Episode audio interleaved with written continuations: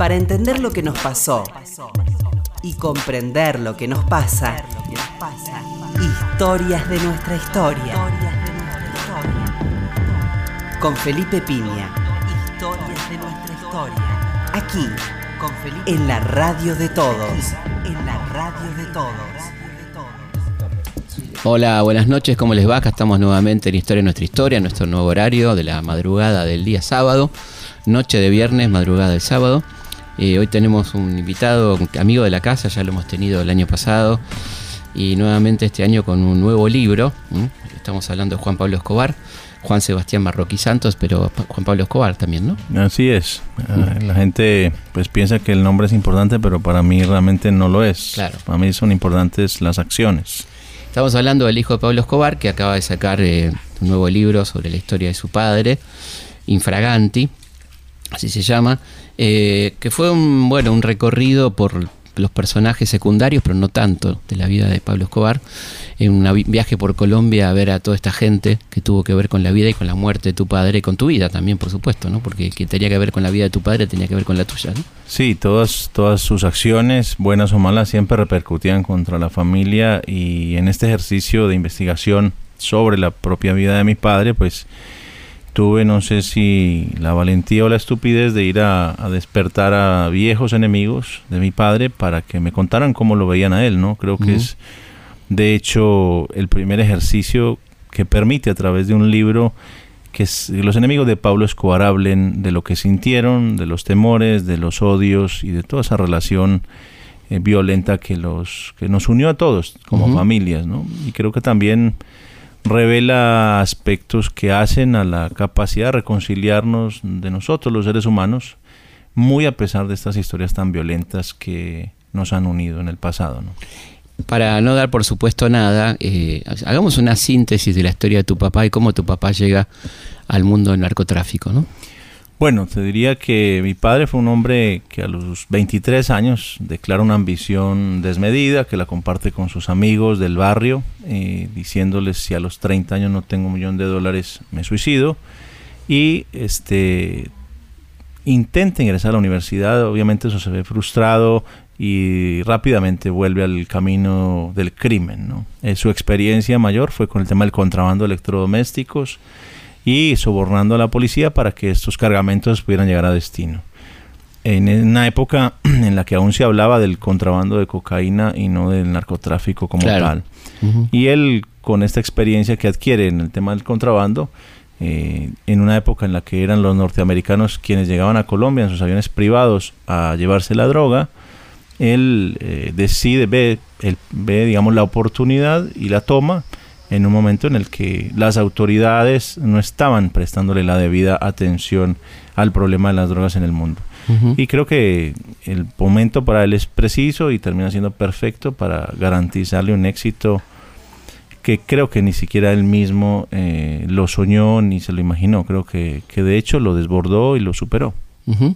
Cuando planeaste este viaje a Colombia, ¿qué, expectativas tenías? Cuando este viaje de el retorno, podemos decir, ¿no? Bueno, fue... Mm, cuando iba, por ejemplo, a encontrarme con Ramón Izaza, el jefe paramilitar de la zona del Magdalena Medio en Colombia, tipo que había pagado 12 años de cárcel, que había confesado más de 300 crímenes y que había sido uno de los enemigos más fuertes de mi padre, que de hecho lo sobrevivió a él.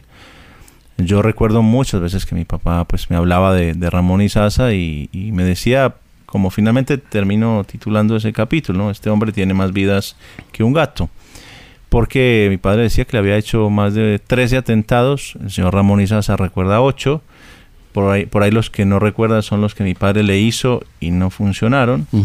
Eh, y este tipo se salvó milagrosamente de muchos de ellos. En alguna ocasión el vehículo en el que se transportaba eh, fue partido a la mitad exactamente por una bomba. Él iba dentro del vehículo y se salva milagrosamente. Eh, uno de sus hijos, John Isasa, muere en, esta guerra atroz. Y fue un encuentro difícil porque ir a ver un enemigo de tu papá que eh, hay en el medio esos antecedentes de violencia tan fuertes y escuchar de un señor que además llega a la reunión con 25 hombres y yo llego solo, eh, evidentemente es difícil enfrentarse y ahí te preguntas qué estoy, haciendo, aquí y te acuerdas de tu hijo y no sabes si eres eh, muy atrevido o muy idiota. Aparte estamos hablando de una persona que no le importa nada, ¿no? Y Sasa me imagino que... Me desaparecía y no tendríamos el placer de esta conversación. estar conversando en este momento. Exactamente. Aparte de la oportunidad de vengarse, ¿no? Así como tu papá le mató al hijo, él te podía matar a vos. En el mismo acto. Y yo tuve la oportunidad de hablar con su hijo, alias Terror, eh, que por supuesto muy, John, muy explícito el alias. explícito y John era su hermano y la verdad que fue una conversación muy breve pero muy poderosa porque su gesto siempre fue de mucha amabilidad. Me agradeció que yo haya ido a visitar a su papá y que me haya arriesgado a hacerlo. Sabía las, eh, digamos, las decisiones que yo tuve que tomar para, para tomar la determinación de finalmente acceder a, a esa reunión y me dice algo que, que, yo creo que es muy vigente para la problemática actual colombiana y es hay que mirar para adelante. El pasado pasó y fue muy duro, pero hay que dejarlo donde está. Eso no significa que no lo reconozcamos, eso no, no, significa que no se hable de él, significa que tenemos que tener la capacidad de superarlo y de no quedarnos eh, patinando en esos viejos odios. Y la verdad que fue eh, por la mirada, por los gestos, por su tono de voz, es súper esperanzador para mí mm, y creo que este libro reúne una serie de testimonios que a lo largo de cada capítulo, en muchos de ellos tengo encuentros con víctimas que también tienen esa misma visión, a pesar de la violencia que nos mantuvo tristemente unidos. Bueno, ya que estamos, y obviamente como colombiano, te tengo que preguntar qué opinas del proceso de paz ¿no? que se está abriendo en este momento con toda su complejidad, ¿no? ¿Cómo, cómo lo ves? Bueno, yo creo que en este momento histórico para Colombia estamos como en la supuesta terminación de un conflicto de 50 años y se están reabriendo diálogos con otra guerrilla que es el ELN, así como es que tenemos en paralelo dos procesos de paz con dos actores del conflicto a considerar, porque evidentemente han sobrevivido durante décadas a los ataques del Estado y al final nadie ha ganado, ¿no? Los únicos que hemos perdido hemos sido el pueblo de Colombia, que hemos estado en medio de ese fuego cruzado, de esa Particularmente los campesinos de la zona, ¿no? Es tremendo. son casi 5 millones de desplazados por la violencia en Colombia. Y eso es una cifra muy considerable. Eso es una ciudad entera de desplazados por una violencia que no, no tiene fin. Ahora, en el hablando y recordando lo que ha sucedido pues en meses pasados con el tema de de este referendo, ¿no? En el que el pueblo debería votar si quería vivir más en guerra o en la paz. Con todo respeto por el quien haya querido hacer esa pregunta, me parece que eh, fue una estupidez. ¿Cómo se le va a preguntar al pueblo si quiere más paz o si quiere más guerra? Creo que el deber de todo funcionario público es garantizarle la paz a sus ciudadanos y no consultar si está bueno o no hacer la paz. Eso es el deber y es la obligación de cada funcionario y qué notable que justamente los funcionarios de la otra parte, de la, digamos, la contraparte política del presidente Santos, defiendan la guerra, ¿no? La idea de la guerra. Como si fuera algo que le fuese a traer beneficios al país. Y creo que si Colombia no ha podido, aún a pesar de la guerra, ha prosperado. Y no lo ha podido hacer como debería, es por las guerras que estamos viviendo, ¿no? Estás hablando de, Uribe y compañía, ¿no? Exactamente, sí, de, Uribe, que, que se reduce el, un tema tan importante como la paz de un país al enfrentamiento personal entre dos políticos que uno cree en la paz y el otro cree en la guerra. Y en el medio están de rehenes 48 millones de colombianos. Bueno, volviendo un poco al, a este apasionante libro, hay algo que todo el tiempo trasunta o da vueltas, que es la, la obvia complicidad del Estado y de los Estados Unidos con, el, lo que hoy llamamos narcotráfico, que vos decías antes era la venta de cocaína, pero que hoy es narcotráfico sin duda, que está un poco, respira el libro eso, ¿no? Esa complicidad sin la cual esto no hubiera sido posible y tu papá no hubiera podido vender dos gramos, digamos. Exactamente. Bueno, creo que esto destapa una realidad que los que nacimos al interior de esas organizaciones siempre hemos conocido esa tremenda complicidad de, la, de las fuerzas de policía, de los políticos, de todo, con estas organizaciones criminales. Yo creo que no me equivoco cuando he sostenido que la política es la verdadera delincuencia mm. organizada. Si lo analizas desde este punto de vista en el que te das cuenta que claramente Pablo Escobar eh, fue un hombre supremamente poderoso, 100% responsable de sus crímenes, porque yo esto no, no es que yo pienso delegarle la responsabilidad a la CIA o a la DEA en los crímenes de Pablo Escobar, de ninguna manera. pero sí creo que, y ellos lo saben perfectamente, que eh, mi padre fue tan poderoso gracias a los favores que se hicieron mutuamente. ¿no? En el caso de la relación con la CIA, que veníamos del escándalo Irán Contras y demás, y que ahora termina pues eh, cuando yo tengo la oportunidad de investigar sobre el caso de Barry Seal, y, creo que lo mejor que me ha pasado es haberme encontrado en el camino con su hijo, Aaron Seal, poder tener la oportunidad de mostrarle el capítulo antes de que se publique para decirle, por favor señálame los puntos en los que yo estoy equivocado acerca de tu padre y, y argumentame los que los corregimos. Vamos a contar quién es Barry Seal, ¿no? Exactamente. Bueno, Barry Seal fue un agente de la CIA que se convirtió posteriormente en un informante de la DEA y fue el único personaje que pudo obtener una evidencia real de los vínculos de mi padre con el narcotráfico. Una evidencia fotográfica. Una evidencia fotográfica que además está publicada en, Pablo Escobar Infraganti y, en, son fotos viejas conocidas, pero que hoy son importantes porque además de que esas fotos demostraron que mi padre era narcotraficante, también hoy demuestran que lo hacía en connivencia con la CIA. Y mi encuentro con Aaron Seal me permite revelar que los originales dueños del avión era la propia CIA y que el comprador de ese avión fue Pablo Escobar, es decir, que había un conocimiento eh, y una complicidad absoluta.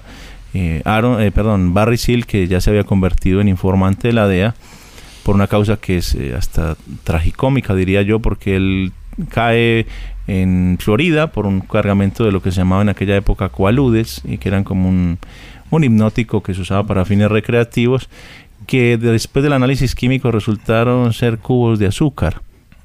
Es decir, que cayó por la nada y se convirtió era en... placebo, digamos. Era un placebo absoluto, no tenía nada de droga en, lo más mínimo y sin embargo esto es lo que le permite a la DEA forzarlo a que se convierta en informante. Es un tipo que termina tomando la determinación de convertirse en informante y con la complicidad de la CIA le meten esta cámara oculta al avión y pueden tomar las fotografías de las que hacíamos mención, en las que no solamente se ve a mi padre, sino pues a alias el mexicano, a Federico Bong del gobierno sandinista de aquella época y a eh, decenas de soldados colaborando a subir la droga al avión. Eh, esto lo que muestra es un más que una operación de un narcotraficante solito mandando la droga, se nota que había la ayuda de muchísimas personas y, agencias. Pero dijiste, el gobierno sandinista. Sí.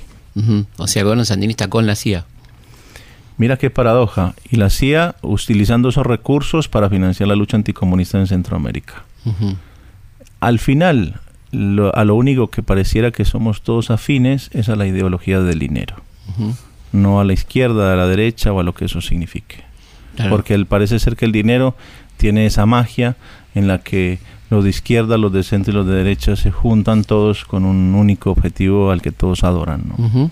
¿Qué te decía Aaron sobre la actividad de su padre y qué tanto confirmaba lo que vos pones en el capítulo? Bueno, a mí me sorprendió y debo decir que eh, fue una relación muy intensa que pudimos, él y yo estuvimos conviviendo en Ciudad de México durante una semana, eh, en el mismo hotel, unas habitaciones muy cerca de la otra, estábamos desde el desayuno hasta la cena juntos, pude conocerlo eh, y me sorprendió su análisis porque me dijo que nunca había leído un perfil tan certero sobre lo que para él significaba su propio padre. Entonces fue halagador para mí y además me agregó mucha información adicional a la que por supuesto yo no podía acceder y que era la que venía de parte de su experiencia como hijo y por supuesto de Débora, la viuda de Barry Seal. Y ellos plantean una teoría que es delicada, porque ellos sugieren que el gobierno de los Estados Unidos, a través de un juez, decreta la desprotección, como está, como está en constancia judicial, la desprotección de Barry Seal para facilitar eh, las tareas para asesinarlo. Con lo cual, pues pareciera no ser que eh, Pablo Escobar era el único que quería muerto a Barry Seal y revela cosas más delicadas en las que una vez que la policía local va a atender ese asesinato que se lleva a cabo en Baton Rouge, Luisiana, eh, los agentes federales llegan y literalmente, esto son palabras de Aaron Seal, a punta de pistola, eh, se roban toda la evidencia que reposaba en el baúl del Cadillac modelo 79 en el que fue asesinado Barry Seal en el Ejército de Salvación, no en la sede del Ejército de Salvación. Y esa, esa complicidad con, con la CIA eh, fue permanente, digamos, ese contacto entre la CIA y la DEA y las actividades de tu padre, digamos. Pues fíjate que en algunos casos, como lo explico en el capítulo llamado El tren, donde relato Mm. una ruta para mí que evidencia estos niveles de corrupción de los que tiene toda la capacidad económica el narcotráfico para, para penetrar a todas las estructuras por más duras que, que parezcan. Estamos hablando de un viaje de cuántas mulas por, por avión. Estamos era? hablando de 800 kilos de cocaína semanales, eh, viajes de 400 kilos, 10 personas, cada una con 40 kilos en el equipaje de mano, sin pasaportes, sin visas. eh, Ingresando sin- a aeropuertos Ingresando eh, y desplazándose entre el Aeropuerto Internacional de Medellín y el de Miami, recibidos por agentes antidrogas estadounidenses en la puerta del avión y sacados como Pedro por su casa por los pasillos y recovecos de- del aeropuerto, ¿no? Eh, esta ruta terminó siendo tan confiable para mi padre que obviamente de ahí viene el nombre, el tren para él era una cosa Un tren. precisa, llegaba a destino, a- no había problemas en la vía y a las cuatro horas de iniciar la operación de narcotráfico estaba concluida exitosamente. Eso era muy difícil lograrlo porque normalmente los narcos dan muchas vueltas, dejan la droga guardada en unos países y después la mueven acorde a, a las posibilidades. Y en este caso era tan confiable que algunos familiares eh, de, de mi tío Roberto, el hermano mayor de mi padre, viajaban en esa ruta para ir de compras, porque obviamente no necesitaban visa Claro. ni pasaporte. Para traer, por ejemplo, cosas. Claro, eh, no, no llevaban droga, hay que aclararlo, la droga la llevaban las mulas, pero la plata. llevaban ya. la pla- ni siquiera con el mismo negocio. Claro, con lo que mismo cobraban ahí. Se lo cobraban. Y Y, cobraban un impuesto por cada kilo que. El negocio estaba ahí, ¿no? Cobraron un impuesto por cada kilo que dejaban pasar. La del orden de los 3.500 kilo, eh, 3.500 dólares por kilo.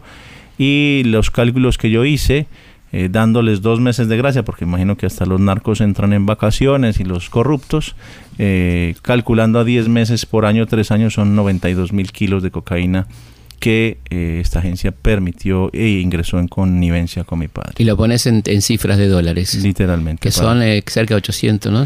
Mi padre casi se mete 800 millones de dólares al bolsillo, 800 la DEA millones de dólares. como 400 y a los carteles gringos, que son los fantasmas que nunca conocemos, les quedan como poco más de 4 mil millones. Ya, pues gan- ganan más. Sí, Lo- aunque acusan de más ricos a los latinoamericanos. Bueno, lo que, los que aparecen en las películas somos nosotros, digamos, ¿no? Claro. No son ellos. Sí, los que aparecemos en las películas son mexicanos, colombianos. Ojalá sí. ver algún día, así como Mm. tenemos acceso a los organigramas de, de todos los carteles del muro hacia abajo, que notable, ¿no? Que no sepamos quién es el jefe del cartel de Los Ángeles, de Chicago, de Nueva York, de Washington. De No se ni, se- ni siquiera se los menciona esos carteles. No, parece que es un fenómeno exclusivamente latinoamericano. Y se distribuye sola la droga. Parece que es por, Sí. no voy a decir el nombre de la compañía de correo más importante, pero parece Sí. que es por ahí que se distribuye, ¿no?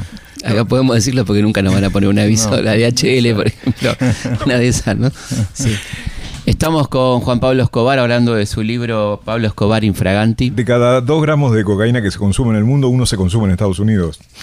Entonces, eso debe hablar mal de la política de fronteras, de la política judicial, ¿eh? de, la, de la protección de la policía, ¿no? Entre otras cosas, como te decía Felipe. ¿no? Bueno, yo creo que lo que habla mal, en realidad, si lo miramos eh, sin apasionarnos con estos temas, es de las políticas prohibicionistas Mm. que son el garante de este desorden eh, y de este vaciamiento de valores, ¿no? Porque yo estoy seguro, eh, creo que la experiencia además lo viene demostrando, y esto no es porque yo sea ninguna autoridad en el tema, simplemente desde la experiencia y desde lo que uno puede mirar, eh, desde lo que hemos podido ver, cuántos jefes de carteles de la droga nos han anunciado que han sido abatidos, detenidos, extraditados, mm, organizaciones completas en Latinoamérica desmanteladas.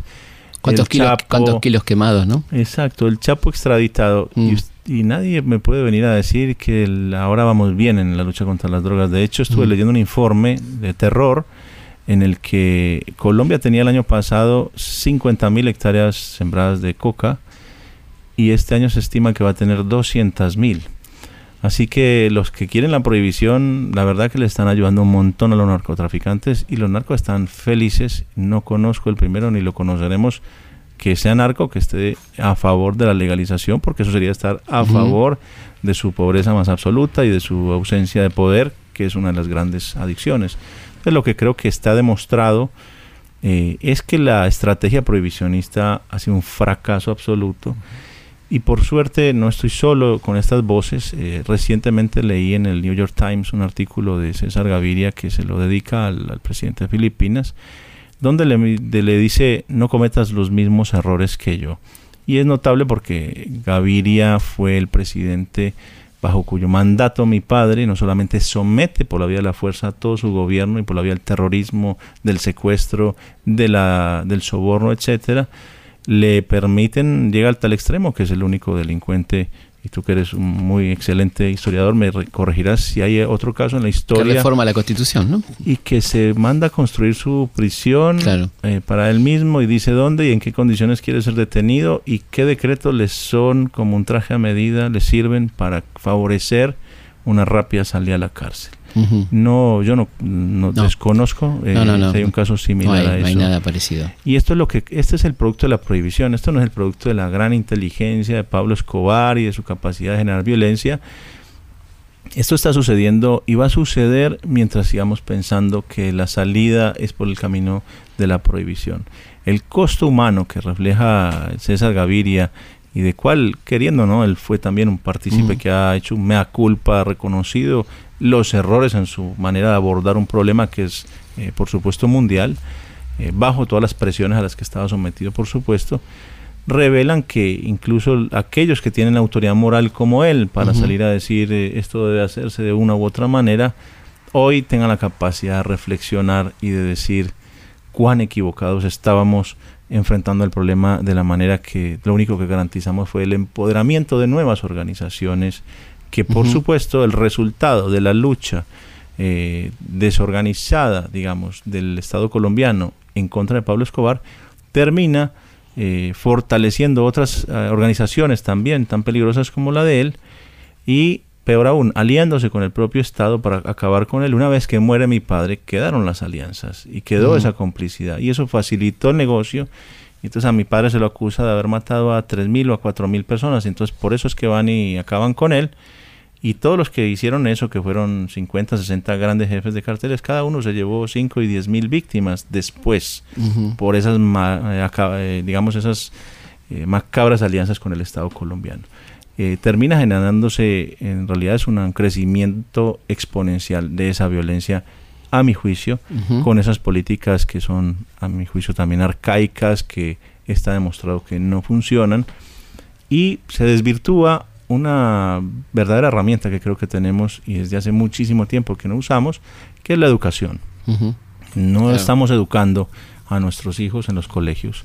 Los profesores ni las autoridades que están decidiendo qué es lo que se tiene que estudiar al interior de las escuelas, no les parece importante hablarles de drogas, ¿no? Ni de prevención, ni de... A veces hasta sigue siendo un tabú los temas sexuales. Entonces, creo que en la medida en que no estemos educando a nuestros jóvenes en la prevención del consumo, pues por supuesto que los estamos, estamos garantizando que para el futuro y muy inmediato, porque cada vez la droga la venden, si no es dentro de las escuelas, en la puerta, eh, estamos garantizando un, no solamente un vaciamiento de sus valores, sino un detrimento de la salud de ellos que como no saben elegir y como nosotros los padres tampoco tenemos la información real para educarlos en ese sentido, por supuesto que estamos dejándole todo servido en bandeja de plata a los narcos que se valen de la ignorancia en la que estamos eh, respecto al tema de las drogas y por supuesto caemos fácilmente. Vamos a hacer una pausa y seguimos hablando con Juan Pablo Escobar sobre su último libro, Pablo Escobar Infraganti. La herencia común de un pueblo, es su historia. Es su historia. Historias de nuestra historia.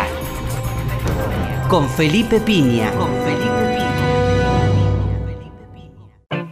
dudas, sugerencias, comentarios. Comunicate con Historias de nuestra historia a través de nuestro mail. Comunicate con historias Seguimos en Historia de nuestra historia hablando con Juan Pablo Escobar sobre su libro Pablo Escobar Infraganti, lo que mi padre nunca me contó. Eh, bueno, estamos, la verdad que nunca, nunca dejamos de asombrarnos ¿no? cuando hablamos con Juan Pablo de, todo este mundo y los niveles de complicidad que, bueno, que, siempre aparecen disimulados, minimizados, ¿no?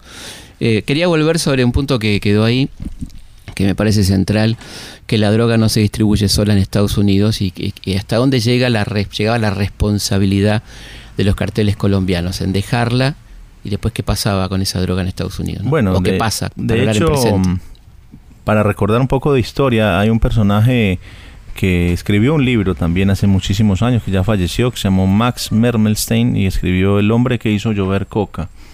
Y era de los pocos norteamericanos que se, re, se autorreconoce como un capo de la droga que manejó eh, decenas o centenares de millones de dólares del cartel de Medellín y que es evidente que formaba parte de esas organizaciones mafiosas que existen al interior de los Estados Unidos, pero que de los que de una manera eh, casi que convierte más aún que mi propio libro en cómplices a todas las autoridades estadounidenses que omiten la, el reconocimiento de que estas organizaciones existen y culpan de manera exclusiva prácticamente a los latinoamericanos de ser los responsables de este gran tráfico de drogas, cuando si quieren la desaparición de los narcotraficantes, eh, hay que desaparecer primero a los consumidores, porque mientras exista alguien dispuesto a pagar el dinero que sea por eh, la marihuana o por la cocaína, eh, siempre va a haber un narcotraficante y un pobre dispuesto a convertirse en narcotraficante con tal de salir de la pobreza y de la falta de oportunidades para eh, llevar el producto a la, a la casa,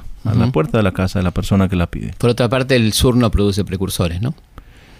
El precursores químicos. ¿no? Para nada, de hecho hay una realidad. Si uno quisiera, verdad, que no exista la cocaína, hay que cerrar unas fábricas eh, norteamericanas y, una, y otra alemana, que son los que producen los químicos, para que la cocaína pueda verdaderamente existir. Mucho más fácil. Sería, una, sería un buen comienzo, cerrar un par de fábricas y dejar a los narcos sin precursores para hacer la cocaína. Y eso es una responsabilidad del norte, claramente. Y además, la verdad que hoy los narcotraficantes tienen tanto poder y que se dan el lujo que si aunque les cierren esas fábricas se las ponen ellos, ¿no? las, eh, fíjate, hoy tienen la capacidad de tener submarinos.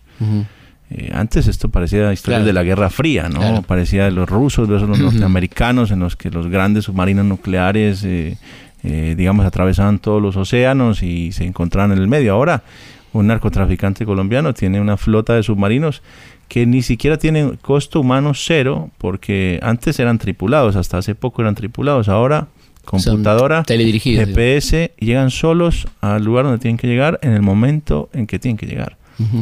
Just in time. Impresionante. Hay personajes en el libro que son increíbles, como por ejemplo el tesorero, ¿no? Eh, había, que ser, había que ser el tesorero de tu papá, ¿no? Había que ser el único, además, porque cualquiera pensaría que mi padre no confiaría en una sola persona para que le guardara la totalidad de su dinero, de su fortuna, por supuesto, mala vida al interior de los Estados Unidos. Y más allá de lo sorprendente que para mí fue pues, encontrarme con sus historias de cómo guardaba el dinero y que lo relato en detalle en el libro, a mí me sorprende otra cosa, ¿no? Y, y, lo, siempre lo tomo como reflexión y trato de que, de que todos podamos leer entre líneas esa parte y es que un tipo que manejó una fortuna tan importante como la de mi padre, que fue además inmensa, inmensamente rico porque mi papá, por supuesto que era generoso y cómo no iba a tener bien al hombre que le cuidaba su dinero. Claro.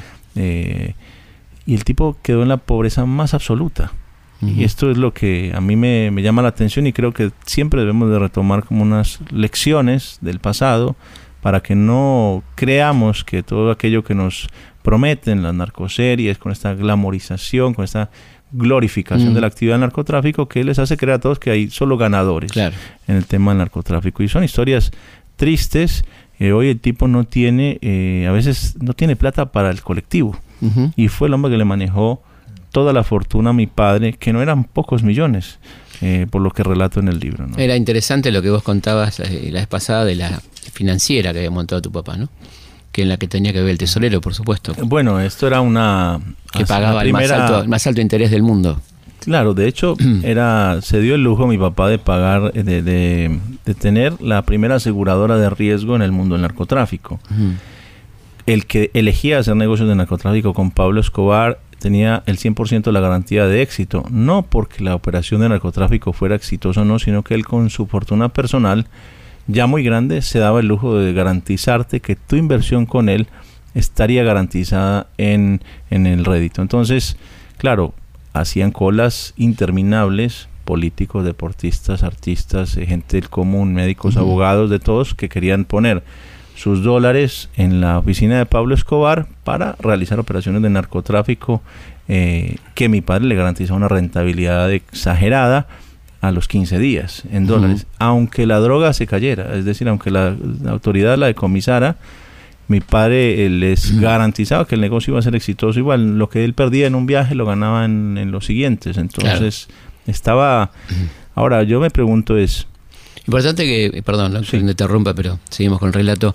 La gente que hacía esa cola, ¿quiénes eran esos personajes que vos describías como ministros? Eh, de todo un poco, ¿no? Bueno, eh, yo trato de, ser, digamos, respetuoso, no me quiero... Sin hacer nombre, pero digo... Claro, eran de todo tipo de personas. De hecho, en la misma oficina yo decía, le decía a mi padre, papá, cuidado, llegó la policía. Veía que por la policía estaba entrando una, una patrulla importante, llena de policías y yo que quería salir corriendo, y mi papá, no, tranquilo, vienen a cobrar el sueldo. No, vienen a... Porque la policía también estaba incluida. Eh, había un fondo, de, digamos, dedicado a una parte de los kilos que se exportaban, tanto para mantener contentos a todos los bandidos que trabajaban con mi padre, y por supuesto incluía a la policía en esa lista. ¿no? Eh, la policía estaba, parte de su sueldo se originaba sus regalos, se originaban en el... Entonces mi padre estaba con el cartel de Se Busca y la policía en vez de entrar a capturarlo a su oficina, iba de visita, se tomaba un café y se llevaba su, su efectivo. Pero cuando vos decís la oficina de mi papá, ¿tu papá tiene una oficina legal, digamos? ¿Cómo era esto? La oficina era una casa en el barrio El Poblado, en Medellín, que tuvo muchas de esas. Conforme se iba, como él llamaba, se calentó esta oficina, es decir, ya no puedo volver más, cambiaba de casa como de ropa y así llegaban. Obviamente todos se pasaban la, la información de desde dónde estaba ahora despachando Pablo Escobar y todo el mundo llegaba ahí. Y eran siempre casas grandísimas, estaban atestadas de vehículos porque era... A mí me pasó algo curioso, yo a veces llegaba y lo visitaba, almorzaba con él y a veces veía a la misma persona haciendo la cola durante tres días con la misma ropa.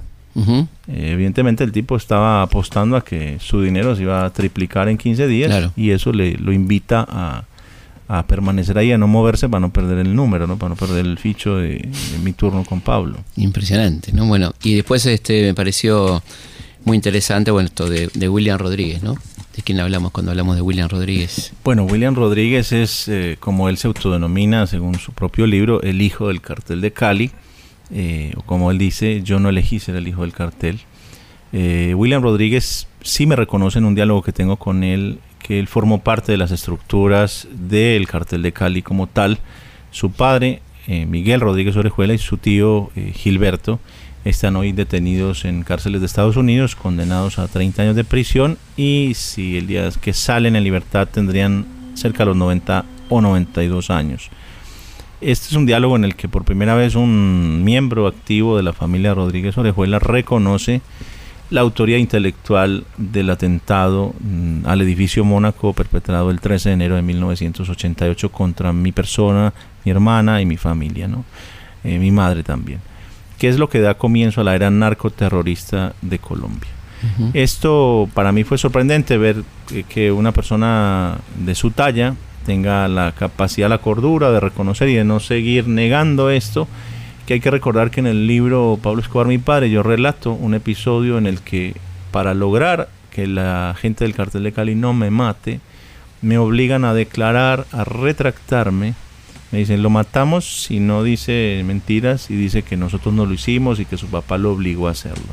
Y eso fue lo que hice. Tenía una pistola en la cabeza, quería conservar mi vida y por supuesto eh, el fiscal me recibe la declaración y me obligan a cambiar esto, con que se contrasta y se contradice, por supuesto, con esta revelación de William Rodríguez, que estuvo también preso en Estados Unidos, sigue viviendo en Estados Unidos y colaboró con la justicia eh, estadounidense para revelar las conexiones políticas entre el cartel de Cali y eh, la política colombiana, ¿no? que eh, William de alguna manera se encargaba de la conexión política para todos esos escándalos con el expresidente Samper y sus políticos que estaban, digamos, aliados con el cartel de Cali.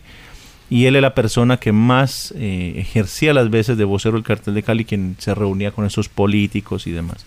Con lo cual, ese diálogo también fue, además, para mí una experiencia tremenda, poder ver eh, por primera vez los ojos de un hijo del cartel de Cali que eh, nos unió tanta violencia, ¿no? Definitivamente. Cali Cali para vos era la mala palabra, por supuesto. Era la mala palabra y para ellos Pablo Escobar era la peor palabra de todas.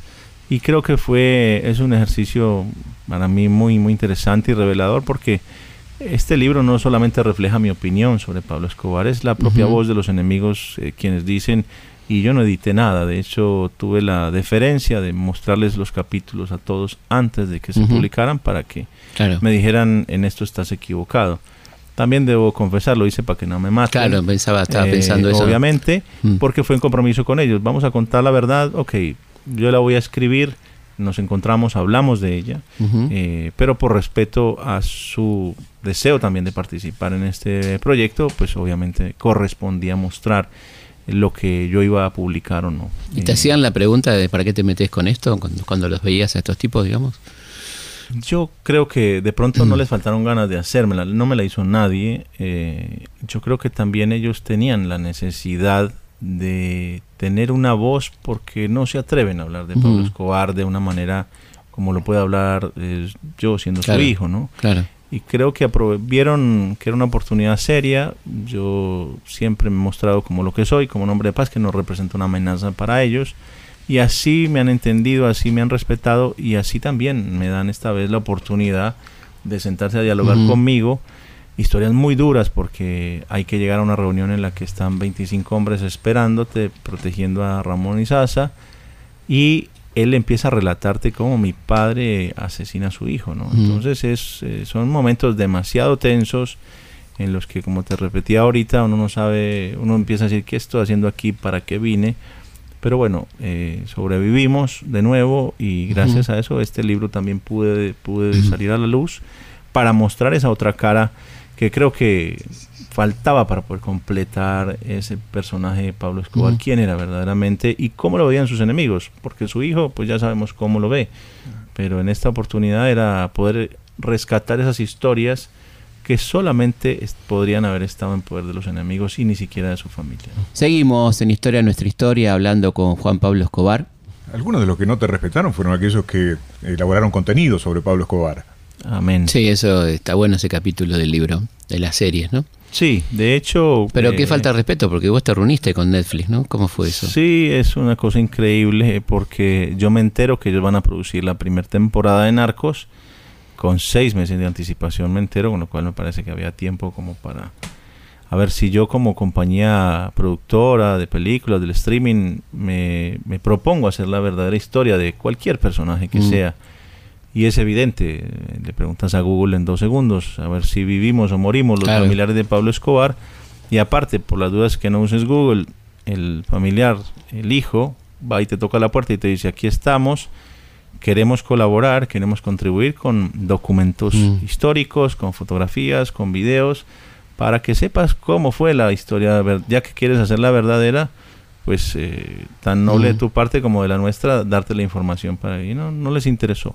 Eh, directamente eligieron comprar la versión de la DEA, que hay que decir, habrá trabajado con mi padre, pero no lo conoció, porque lo persiguieron o por lo menos dieron esa apariencia, pero nunca se sentaron como yo durante horas y horas y días y noches enteras hablar con él de lo que pensaba, de lo que hacía, de lo bueno y de lo malo. Y eso es eh, venderle a la gente como la verdadera historia cuando de plano rechazaste siquiera escuchar a su viuda y a sus dos hijos. Pues hombre, realmente genera una gran desconfianza frente al contenido de estos, de estos proyectos y es evidente que podrían incluso tener una agenda política como lo han tenido muchos libros sobre mi padre y muchas otras series que no es la mm. excepción. Narcos, Patrón del Mal de Caracol Televisión también tiene su agenda política y es una agenda muy clara. ¿Cuál es la agenda política? La agenda política es mostrar a Pablo Escobar como el exclusivo responsable de toda la violencia en Colombia. Eh, se les omitieron, digamos, mostrar esas alianzas macabras de la Policía Nacional con eh, otros eh, delincuentes y la policía cayó en una serie de, atropellos a los derechos humanos en los que, ah, a ver, mi padre mató a 3.000 personas, pero la policía persiguiéndolo hizo algo parecido, ¿no? Mi padre ponía bombas y la policía también ponía bombas. Entonces, llegó un punto en Colombia en que ya no sabías quién era más malo. Eh, mi padre decía, y esto no lo digo en su defensa, lo digo para que entendamos cuando un Estado decide violar derechos humanos para supuestamente un bien superior, que es acabar con un narcotraficante, termina deslegitimándose en su accionar. Porque los delincuentes, como mi padre y en este caso de este lado decían, estos que matan como yo, estos que secuestran como yo, estos que torturan como yo, estos que ponen bombas como yo, yo no les reconozco autoridad, porque la diferencia entre ellos y mi persona es el uniforme. Con lo cual, eh, eso también genera un detrimento del verdadero poder que deben de preservar las instituciones democráticas, que es dando también el ejemplo. Eh, y en este caso, ya como te decía, no sabías quién era más malo, si las instituciones o Pablo Escobar eh, y viceversa. Entonces, termina deslegitimándose ese accionar del Estado en virtud de esas violaciones a los derechos humanos justificadas y que por supuesto miran los interrogatorios del patrón del mal y son eso son un chiste, o sea, una palmadita en la espalda, y por favor, colaboranos, decinos algo, y los bandidos empiezan a cantar como si fueran... Y eso no es así. Eh, la verdad es que hubo torturas, hubo desapariciones forzadas, aprietes. aprietes de todo tipo y no fuimos exentos de esas realidades. Familiares cayeron ahí, eh, se manchó el nombre de familiares, se los tildó como narcotraficantes en la serie de Narcos cuando no los tuvo. Y en la serie El Patrón del Mal queda claro que el gran culpable es Pablo Escobar y el resto son todos víctimas. Que como una vez más, no, no soy abogado de Pablo Escobar, soy el hijo, pero me permito eh, hacer una reflexión crítica sobre esto en el libro, donde digo, a ver, hay otra realidad eh, paralela a la que quieren encubrir los medios de comunicación. Fíjate que ha sido algo notable que los, los medios de comunicación en Colombia han hecho eco de las historias menos importantes de mis dos libros. Es bien importante eso porque te das cuenta cómo a, los, a mis ojos, eh, a la luz del día, están coludidos y mancomunadamente eh, terminan, eh, digamos, encubriendo a los políticos que están verdaderamente involucrados. Mi libro, mi padre pues a ver, ahí hablo de financiaciones a las campañas políticas de varios expresidentes de la República y de eso no se hace mención. Publico fotos de mi madre con un presidente en ejercicio y de eso no se hace ningún eco ni ningún escándalo. Ahora sí les parece escandaloso un zoológico con 1200 especies y eso sí es gran noticia, cuando en realidad no nos estamos ocupando de las cosas que verdaderamente importan y ahí te das cuenta cómo el poder de los medios de comunicación en Colombia es tan cómplice de esa misma corrupción. Yo no digo que sean narcos, pero a veces se comportan como si lo fueran. Estamos charlando con Juan Pablo Escobar, obviamente el hijo de Pablo Escobar. Eh, hablábamos del cartel de Cali jugando políticamente, cómo jugó el cartel de Medellín políticamente, cómo jugó tu padre, ¿no? Porque está acá el, tema de este capítulo tan interesante de, de Santo Fimios, ¿no? Gran tabú en mm. Colombia. Santo Fimio, que me parece con la, Unión Patriótica, Galán, todo eso, ¿no? ¿Cómo fue claro, Bueno, bueno, de Santo Fimio eh, hay una historia para mí que es, es, triste. Como yo lo aclaro en el libro reciente, de hecho en, el primer, en uno de los capítulos de Pablo Escobar, mi padre, dejé un párrafo donde sugería que yo creía en la inocencia del señor Santo Fimio. Santo Fimio está acusado de haber sido el político que le sugirió a mi padre que asesinara a Luis Carlos Galán Sarmiento, el seguro candidato a la presidencia y que el único que iba a ganar, porque era claro que no tenía contrincante. Entonces, eh, a él se lo acusa de que en el año, eh, obviamente ya un año antes de la muerte de Galán, este señor le sugiere a Pablo Escobar al oído, pues si se lo sugirió al oído, yo no sé quién lo escuchó, entonces, entonces son unos disparates judiciales. Y esto me costaba a mí no la enemistad, pero evidentemente me, retiran el cariño los, los, señores, los hijos de Luis Carlos Galán, porque piensan que yo de alguna manera tengo un interés en el respecto y la verdad que no tengo ninguno más que con la verdad misma. Y esto es porque Santo es condenado a 25 años de prisión por haber hecho supuestamente esa sugerencia, ¿no? basado en un testimonio de, de una persona que ha sido declarada varias veces por falso testimonio, que ha sido condenada por ello pero que la justicia decide y elige creerle sin sentarse a analizar cinco minutos los titulares de prensa, los hechos que están registrados en la prensa nacional y que ninguno de nosotros nos los podemos inventar. Hay un momento clave en la política de mi padre y es cuando él decide asesinar al ministro de Justicia, Rodrigo Lara Bonilla. Hasta ese momento mi padre fue amigote de todos los políticos que te quieras imaginar. Incluyendo, incluyendo la guerrilla. A todos todos los lugares, todos los extremos, derecha, centro, izquierda, lo que quieras. Ahora, esto definitivamente es la salida de mi padre de la política, como él mismo lo hace en un comunicado público, y comienza esta persecución. En ese mismo instante, el señor Santofimio le pide a mi padre que renuncie a la inmunidad que le tenía como parlamentario, y desde ese entonces mi padre le tira un papel, Santofimio se le aparece con la carta de renuncia en la mano, y mi padre obviamente no le gustó para nada, desde ese entonces, año 1984, mi padre y Santofimio se declararon enemigos. Explícame entonces cómo un enemigo de mi padre, que si mi papá lo veía lo mataba, pudo decirle al oído en el año, un año antes de que muera Galán, en el 89, que lo mm, mate. Y además haberle hecho caso. Tan simple como eso. Ahora, el señor Santofimio seguro que pudo haber cometido decenas de miles de otros crímenes. Pero está condenado por el que por el único en el que, no, participo. Una cosa... Y eso me parece triste, porque yo he estado en la cárcel, mi madre ha estado en la cárcel por delitos que no hemos cometido. Mm. Y tristemente en los centros penitenciarios te encuentras a más inocentes que en la calle, porque las historias son más comunes de lo que, de lo que parecen.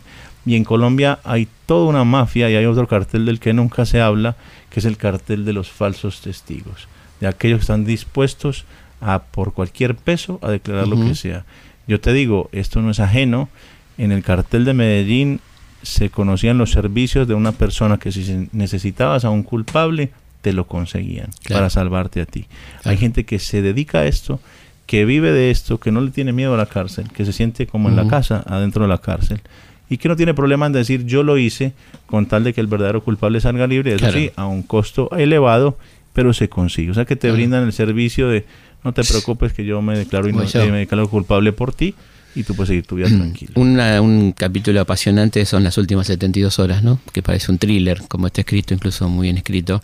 Gracias. ¿Cómo fueron esas 72 horas últimas? Durísimas, te diría que ese es el capítulo que más me costó mm. escribir porque yo siempre vi a mi papá fuerte, siempre lo vi optimista, eh, con una capacidad de sobreponerse a la adversidad que, de la que aprendí muchísimo y de la que siempre seguiré aprendiendo, pero ver el testimonio, poder poderme haber acercado a, los, a las tres personas que cuidaron de él esas últimas 72 horas y que además tenía la posibilidad de comparar quién era Pablo Escobar en esas horas versus el Pablo Escobar de años atrás, porque durante muchos años también le sirvieron como cómplices para esconderlo con lo cual no eran personas nuevas que lo vieron en los últimos días y listo, no, conocían eh, en la intimidad a mi padre, le llevaban el desayuno todos los días a la cama, al hombre más buscado del mundo, jamás lo entregaron ni por ninguna fortuna, ni, ni vendieron a mi padre por 20 millones de dólares que llegó a valer de los legales que daban, ponerle otros 20 que daban los carteles, te metías 40 palos al bolsillo. y esta gente nunca lo entregó. Y vos los ves y viven pobremente porque no fue gente humilde. Entonces, a ciegas que creo en el testimonio que me dieron, que es el que revelo en este capítulo, y donde una de ellas eh, me dice, tu papá literalmente, ¿no? Estaba loquito en los últimos eh, tres días de su vida, ¿no? Perdió, eh, y eso evidencia también las grabaciones telefónicas de él cuando yo hablo, que evidentemente estaba pues violando todas sus reglas de seguridad. de seguridad, las que toda la vida me inculcó, esa vez pues él propició facilitó la tarea de las autoridades para que lo encontraran. Que obviamente no lo encontraron las autoridades, lo encontró Carlos Castaño, enemigo de él, amigo del pasado y compinche en una gran cantidad de atentados terroristas entre el avión de Avianca, la muerte del propio Luis Carlos Galán, eh, autor intelectual de la muerte de Pizarro León Gómez, el, del M-19, de Antequera y de centenares de personas relacionadas con la Unión Patriótica en ese momento. ¿no? Eh, para terminar, bueno, para un poquito más para arriba, este, hay un capítulo de anécdotas muy, muy interesantes. Una, una de ellas es la de Michael Jackson, ¿no? Como es. El anecdotario que lo llamamos. Sí. porque nos encontrábamos con historias que de pronto eran breves para relatar y era una pena que se quedaran por fuera.